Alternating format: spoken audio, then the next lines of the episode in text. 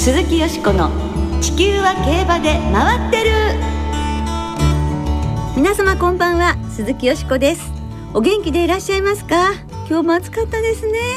そんな中私はなんとか元気でございます。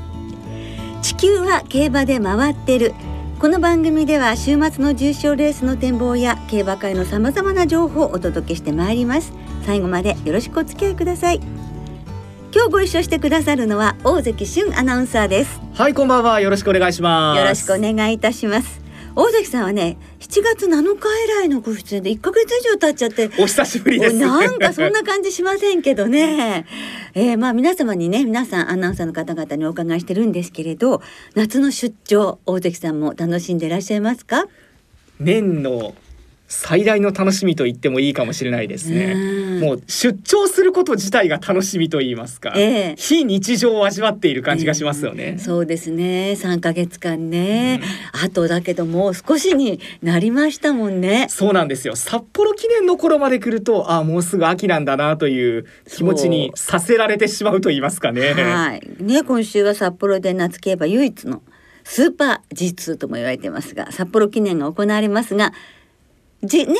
実況ですか？札幌いらっしゃるそうですが実況ですか、はい、2年連続2回目の札幌記念実況でございます。はい。去年もいいメンバーでしたし今年もいいメンバーになったのでやっぱり去年もドキドキしてたんですけど、はい、もうちょっと今年は楽しみつつ喋れたらいいなと思いますけれどもね、はい、大丈夫ですよ。もう365日重ねてこられたんです。努力を。はい大丈夫かと思いますので皆さんご注目ください。さて先週の土曜日にイギリスのアスコット競馬場で騎手招待競争シャーガーカップが行われました。行われますよっていうのをこの番組でも先週お伝えしたんですよね。はい日本から横山和夫騎手が出場したんですが6つのレースに騎乗。芝 1000m のシャーガーカップダッシュで初騎乗初勝利。ねいきなりですよ。お見事ですね。またああいう国際競争っていうのはあの国際招待競争ジョッキーの皆さん選手の方々が楽しそうなんですよね。でそういう楽しんでまた結果も出てそして一輪ジョッキーの方とまるまる一日過ごすっていう貴重な経験ですよね。はい。きっとこれがですね今後に生かされるのではないでしょうか鈴木よしこの地球は競馬で回ってる。この番組は JRA 日本中央競馬会の提供でお送りします。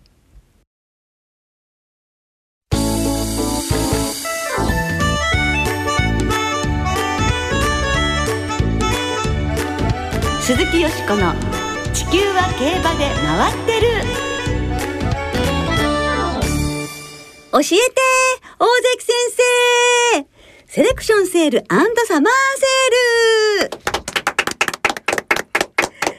ル今週は先月25日、26日に行われた2023セレクションセール。そして来週の月曜日21日から5日間にわたって開催されるサマーセール2023の見どころについて大関先生にお伺いいたします。というのも大関さんは6年連続セレクションセール取材されてるんですよね。そうなんですよね。ね。たまたま2018年からグリーンチャンネルさんでセレクションセールの中継が始まるというところで、はい、そこでありがたいことに声をかけていただきまして、はい、そこからあのセレクションセールの、中継に毎年出演させていただいて、はい、オープニングとエンディングの部分の司会と、あとはその競りの合間には、高額で落札された馬の生産者の方にインタビューをするという仕事もさせていただいてるんですね。4年前に行った時には、後のジャックドールの生産者の方にインタビューをさせていただくという貴重な機会もありましたけれどもね。ねまあ6年間続けてらっしゃるということでね。その一頭一頭のいろんな思い出もおありかと思いますけれども。今日は大関先生よろしくお願いいたします。先生と言われるほどそんな大したことは言えないと思うんですが。いやいやいやいや。いやよろしくお願いいたします。今年のセレクションセールはセレクトセールに続き大盛況でしたよね。2日間で295頭が上場され売却頭数は271頭、売却率は91.9%で、売却総額が税込みで62億1137万円でした。はい、そして売却率がセールで史上初の9割超え達成となりました。はい、去年からこの競りが2日間になって去年の2日目の落札率が9割の大台に乗った時におおっとみんなびっくりしていたんですけれども、はい、ついに今年は競り全体を通して9割のお題に乗ったっていうところがですね、えー、本当に皆さん喜んでいらっしゃったというところでしたね。でしょうね。メニュー食べようですね。売却総額もさらに平均価格は2292万円で過去最高を記録しました。なお金額はこの後すべて税込みの金額でご紹介します。はい。大盛況で終わったということですが6年連続で取材されていて今年のセレクションセールはこれまでと違うっていうところは何かありましたか？私が行き始めた頃と違ってですね、ええ、値段の上がり方がやっぱり違うんですよ、うんはい、あの中間の価格がすごく上がっている、はい、あの高額で落札をされた馬の生産者にインタビューをしに行くにあたってこの値段を超えたらインタビューしに行こうというところをスタッフさんと決めているんですね。はい、で最初は3000万円超えたらというところだったんですよ。ええで去年ぐらいからもうどんどんどんどん値段が上がっていって、はい、今年はどうしようかという話になって4500万円を超えたらと。はい。いうところだったんですね。えー、で4500万円にしても、結構な頭数がそこを超えてきて、はい、おおまたインタビューだっていうの繰り返しでしたけれどもね。えー、4000万にしてたらもう本当身が持たないぐらいの そうですね。感じに、えー、なってたかもね本当に毎年あの活発な競りになっていくっていうのがわかると言いますか、うんはい、生産家にとってもありがたいことですよね。最高価格馬は謹慎に愛知杯など JRA6 勝のエテルナミノルがいる父シニスターミニスターのボバ。カリーニョミノルの2022で1億340万円税込みででした。どんな馬でしたか？非常にこれ評判のいい馬だったんですけれども、はい競り上がっていくときに価格が映像で数字で映し出されるんですね。ええ、でハンマーが落ちて、はい、税込み価格が1億を超えた時に数字の色が変わったんだよ。はい、その時に「おお!」って何とも言えないどよめきが競り市場から起こったと。いうのが印象的でしたね、はい、かなり久々に1億が出たなというのが皆さん驚いていらっしゃったようで。じゃあ1億超えるとそう色が変わるようになってたんですね。そうなんですね、おそらくそれを知っている方がどれくらいいたんだろうかっていうこともあったのかもしれませんけれども、えー、あの生産者の方にもちろん話を伺うことができたんですけれども、はいえ。ー、この馬は藤原ファームの生産で、はい、豊畑分譲の責任者の田中翔太郎さんにお話を伺うことができたんですね。はい、筆舌に尽くしがたいと。もう感動してらっしゃる。えー、えー、中期育成を担当されている方なんですけれどもその生まれた後その中期育成の現場に来た時にこれはいい馬だと絶対に競りに出したい馬だっていう印象だったんだそうですね。えー、まあその通りにここまで来てくれて、えー、しかも競りでこんなに高い値段で売れたというところでやっぱり生産者の方々にとってここで高値で売れるっていうのがどれだけ嬉しいことかなんですよね。しかもセレクションなので、ええ、選抜をくぐり抜けないとまずここに持ってこられないので、はい、それもなんか相当いろいろ毎年こう基準も上がってるそうですね。そうなんですよね、ね、あの決闘でまずふるいにかけられて、うん。はい、そこから実際に馬を見た上で上場する馬が決まっていくというプロセスを踏むので、はい、出るだけでも名誉、うん、生産者の方にとっては晴れの日、はい、という言われ方をしているそうですけれどもね。写真がありますけれども顔が小さくて筋肉が綺麗についてバランスいいですもんね。ねシニスターミニスターの子供が税込みで1億円超えるんだとい。うところで、ね、これがやっぱり北海道市場だねなんていう話も私スタッフの方としてましたけれどもね、いい馬でしたね。なんか素人目に見ても、ね、かっこいい馬でした。はいそして2番目の、えー、高価格馬は母がアメリカの G2 勝ち馬という父絆の男馬。ポーリナズラブの2022で9900万円でした。こちらはいかがでしたか？これは生産したパカパカファームのハリス・ミニーさんに、はい、お話伺うことができたんですけれども、やっぱりとっても嬉しいですというところではい、でこの馬はその展示の段階でかなり多くの人がこの馬を見たいと実際に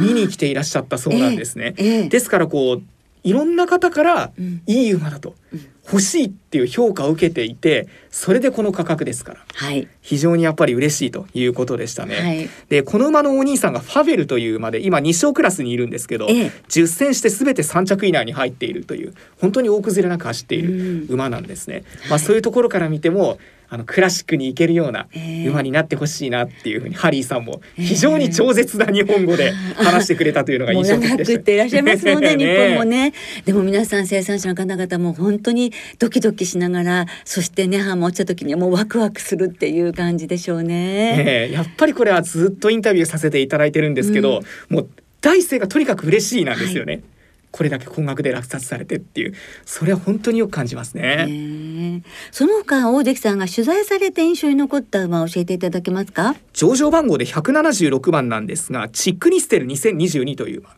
お父さんがジャスティファイなんですけれども、はい、谷川牧場の生産馬、うん、でお母さんがアルゼンチンの牝系でいわゆる持ち込み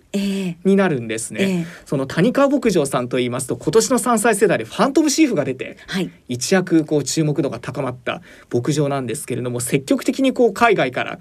繁殖牝馬を導入して血の入れ替えを図っていてと。いう努力がこういうところにも表れてるんだなというところで、まあ、そこにこうジャスティファイが配合されてというところで谷川さんもですね本当に嬉しそうな表情をされてましたし無事にとにかく育っていってほしいというところでその血統の更新あとはどういった守護馬にするかとか、はい、いろんなことを考えてこう種付けされてるんだなというところ。そしてそれが結果として牧場の実力アップにもつながってるんだなっていうのが垣間見えるようなこの落札でしたけれどもね。はい、そして守護場では1歳世代が初年度産区となるサートルナーリアが総額4億1300飛んで5万円で16頭売却してこちらがトップでした。そのサートルナーリア以外で気になった守護場いましたか？ダート系の守護馬の子供に結構高値がついたなっていう印象があるんですよね。はい、シニスターミニスターパイロだったりこういった3区が高値がつく、はい、去年ぐらいからそのいかにもダート系っていう守護馬の子供に高値がつくようになってきた傾向があるんですけどこれはやはりダート三冠ができる、ここを意識して生産する皆さんもそして買う側もこう狙ってきてるっていうところが非常に印象的でしたね。はい、あとあの今回のセレクションセールの価格トップ10に入った、まあ、10位体がいたので11頭なんですけど父親がみんな違う。はあバラエティーに富んでるんですよね。もう芝もダートも新種ボアもいてというところで、えー、あのお話聞くとこれがやっぱり北海道市場、うん、いろんなバラエティーに富んだ子供が出てきて、えー、まあ、その中でこう実際の馬がこういいねってみんなが評価される馬に高値がついていくっていうそういうバラエティーがあるところが印象に残ってますね。はい。そしてセレクトセール同様、新規の若い馬主さんが多かったようですね。はい。今回購買申し込み者が初めて1000の大台に乗った。はい。つまり買いたくても買えなかった人が今回相当数いたっていうことなんですよね。へえ、1000人超えたんですね。やはりこうみんながびっくりしたのが、はい、ソフトバンクホークスの柳田悠岐選手が3頭で合計1億120万円を買い上げと、うん、そして山本昌さんも2頭購買していらっしゃったと いうところで、これは話題性も含めて、だいぶ来年のデビューが楽しみになったなというところで、まあ、こういうこう新規の馬主さんが参入してくださっている注目度が高い競りになったっていうのは非常に嬉しいことですよね。大関さんのなんかその喜びが伝わってくる感じが いたしますね。何回も言っているとだんだん思い入れが深くなってきますね。そうですよね。ここまでセレクションセールについてお伺いしました。続いて来週の月曜日に始まるサマーセール2023の見どころについてお伺いしていきます。今年は5日間で上場頭数1400頭超え。国内最大規模の一歳市場です。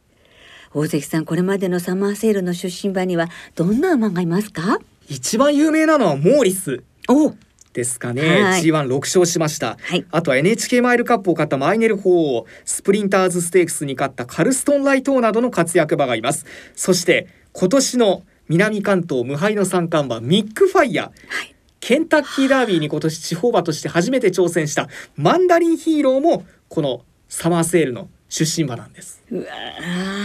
そうそうたるメンバーですけれどもね。特徴というとどんなところなんです？これはとにかく頭数が多いというところですね、うん。はい、でしかも種馬に関しても本当にバリエーションが豊富ですし母系もそうですし、えーはい、まあ、そういったたくさんいる中からいかに大当たりを探すかというある意味こう馬を見る力が問われるのかもしれないなっていう競りですけれどもね、セレクションセールよりもそのバラエティに富んでるんですか？はい。ああそうなんですね。では今年の上場予定馬の中から大関さんに何頭かピックアップしてご紹介していただきましょう。お願いします。G1 馬の兄弟という意味では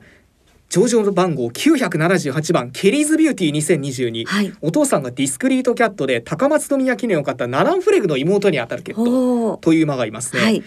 他には上場番号1387番プリモタイム2022、はい、お父さんがコパノリッキーで、えー、お兄さんにジャパンダートダービーを買った東ウィルウィンがいるという血統ですね、はい、他にも上場番号47番アンジェラスキス2022こちらワールドエース3区全日本2歳優秀に勝ったサウンドスカイの弟にあたる血統。こういったところがいますね、はい、ワールドエースも貴重かもしれませんよね。あそうですね。もうね守護馬としてはもう参加が少ないですからね。ねセリメ部をチェックするだけでも大関さん大変じゃないんですか？数が多くて。そうなんですよね、えー、しかも今年セレクションセールの現場に行っていて高いねっていうやっぱり声があちこちから聞かれたんですよ、はい、買いたかったんだけど買えなかったという方が相当いらっしゃったようで、うんそういった方がじゃあサマーセールで買おうっ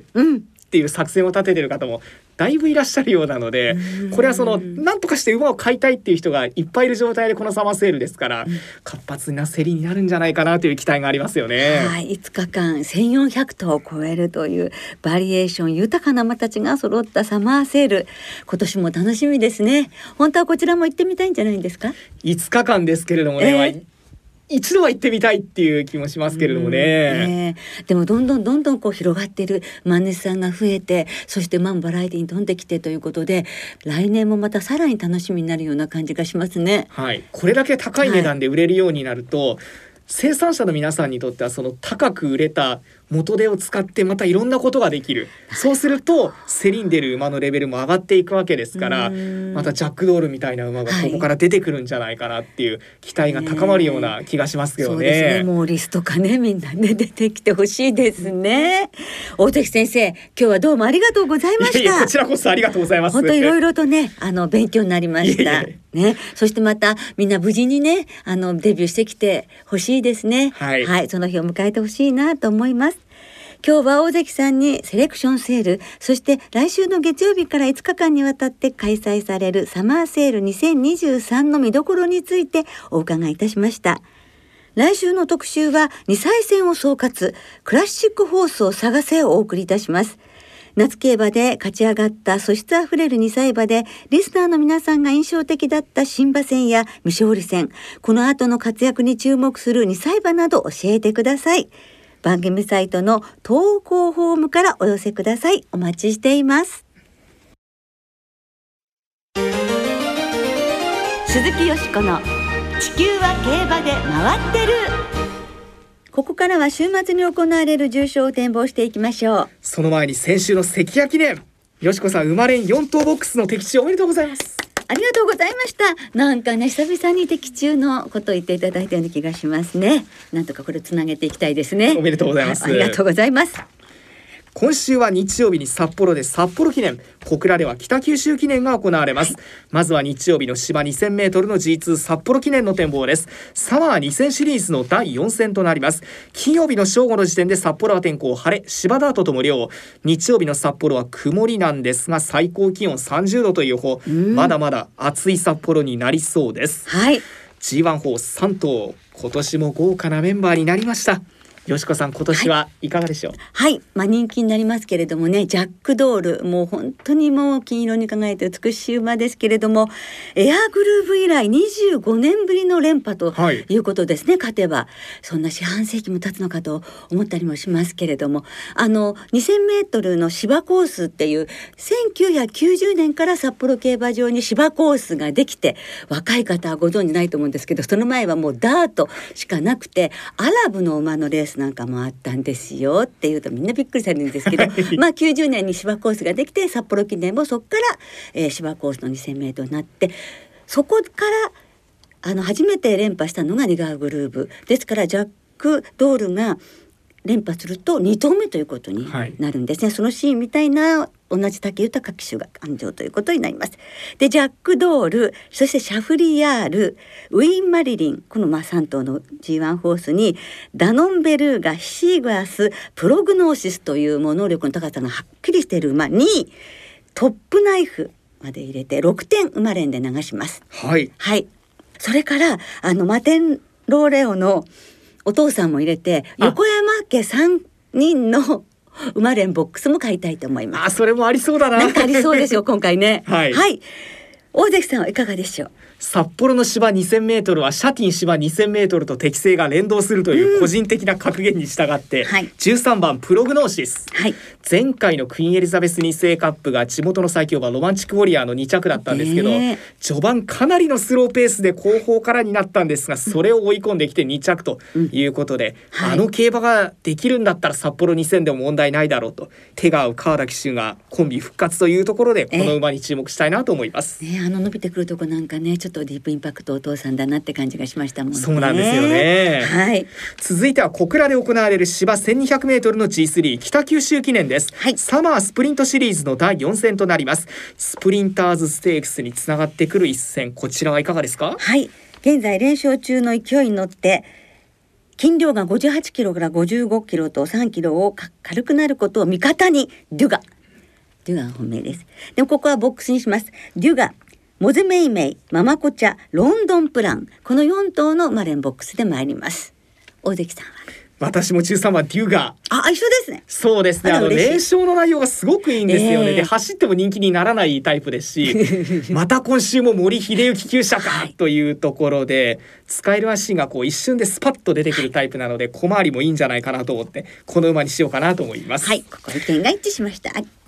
ではリスナーの皆さんからいただいた予想もご紹介しましょう。お願いします。のんちゃんさん。札幌記念は過去5年の優勝馬5頭がいずれも前走の着順が4着以下というデータがあるので該当するジャックドールの連覇濃厚と見ますが注目しているのはマテンローレオです。はい状態がいいそうですね。三里のちーちゃんさん。札幌記念プログノーシス。実は今年1月の特集今年の期待馬でプログノーシスを一押ししてました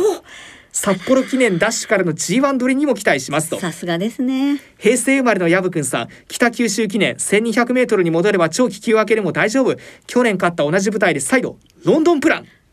東京ではウォッカさんさん北九州記念はエナジーグランからデュガ、サンキューユーがママコチャイの生まれんで勝負します。エナジーグランのジャングルポケット3区 JRA 全10条重賞制覇が見たいですそうですよね。アフリカンゴールドにもねステイゴールドの全10条というのがかかって、ね、そうなんですね。ポカポカ湯たんぽさん。先週新潟競馬場に初めて行ってきました。以前よしこさんが紹介していた白山神社に行ってきました。はい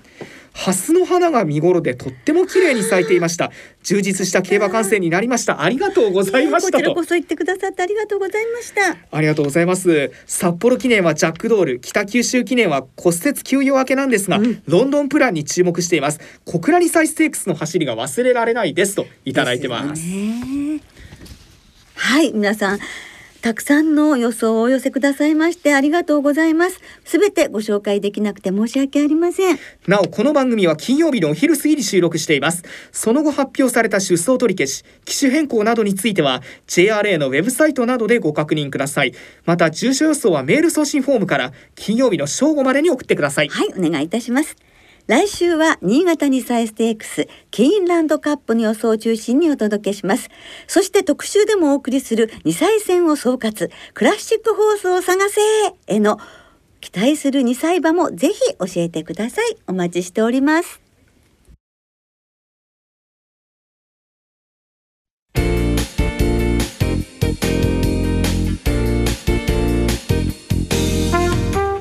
そろお別れの時間となりました。今週末は新潟小倉札幌3つの競馬場でレースが行われます。今週の2歳戦は3つの競馬場で8つの新馬戦と7つの未勝利戦。さらに札幌でオープンのクローバー賞が行われます。